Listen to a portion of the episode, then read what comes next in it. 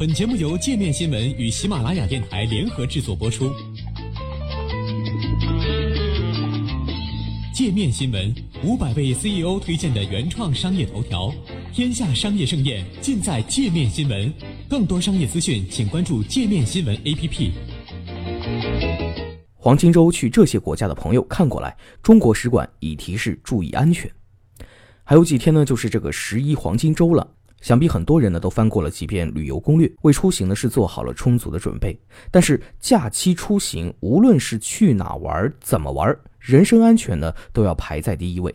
那另外呢，就是要遵守和尊重当地的法律民俗，尤其是有计划去以下几个周边国家的朋友们，出游前呢，请收下这份来自于中国使馆的安全小贴士。那第一站呢，就是东南亚。由于这个距离近，消费水平不高，东南亚各国呢一直都是假期出游翻牌率最高的地区之一。但是十一期间呢，当地正值雨季，前往东南亚呢要特别注意涉水安全。中国驻泰国大使馆在通告中呢就提到，仅今年八月呢就发生了六起中国游客在泰国溺水事件。因此呢，前往泰国游玩的游客呢，务必要提高安全意识和这个自我保护意识，提前了解呢当地的天气海况，切勿冒险参与涉水项目，谨慎参加危险系数高的浮潜项目，确保旅行安全。那另外呢，由于泰国车速普遍较快啊，使馆提醒呢，过马路的时候务必小心，乘坐大巴、面包车或者出租车的时候务必系好安全带。驻印度尼西亚大使馆也提醒中国游客，在进行涉水项目等有一定危险系数的活动的时候呢，应对个人身体状况、当地的地形地貌、天气和水文情况呢，要做一个正确的评估啊，不要在这个风大浪急的海边游玩拍照，务必呢携带救生设备。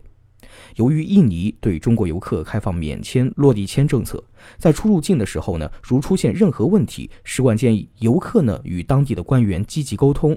若遭遇索要小费或其他紧急情况，应坚决拒绝。如果对方纠缠或者借故刁难，可以记清时间、柜台号、胸牌姓名等信息，及时与使领馆联系。有计划前往老挝，尤其是玩这个自驾的朋友更要注意了啊！连续大雨导致了老挝北部部分地区山体滑坡和河水暴涨，使有些地段呢出现了道路损毁和桥梁坍塌的情况。特别是十三号公路朗勃拉邦市至中国方向十八公里处文沙万村南森河大桥发生桥梁损毁。中国驻老挝大使馆特别提醒游客合理安排旅游计划，以免带来呢不必要的麻烦。在喜马拉雅山脉另一端的尼泊尔，同样呢是受到了雨季的影响。由于道路交通等基础设施较差，雨季期间呢山体滑坡、道路塌方的情况呢屡见不鲜。自吉隆口岸到首都加德满都的陆路交通经常是处于中断关闭的状态。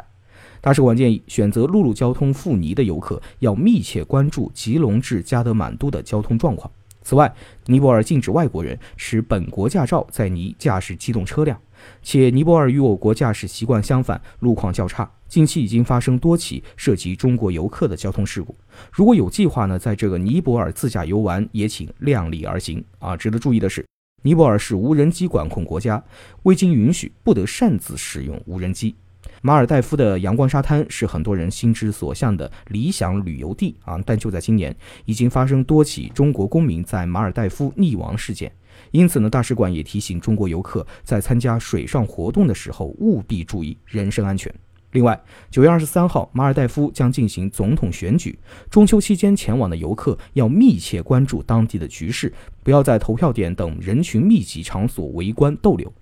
而距离马尔代夫不远的斯里兰卡，对于喜爱大海的朋友们来说呢，可能是性价比更高的选择。但大使馆建议游客选择信誉高、服务好的旅游社啊，不建议这个自由行。另外呢，游客在入境斯里兰卡的时候无需支付小费，如遇无理要求，应及时联系使馆。再远一点呢，南半球的澳大利亚近期出现关于信用卡被盗刷案件的报道，因此中国驻澳大使馆提醒中国公民切实提高安全防范意识，最大限度的预防和降低信用卡被盗刷的风险，要注意保存好自己的信用卡，认真对账，最好呢将银行卡关联短信提醒。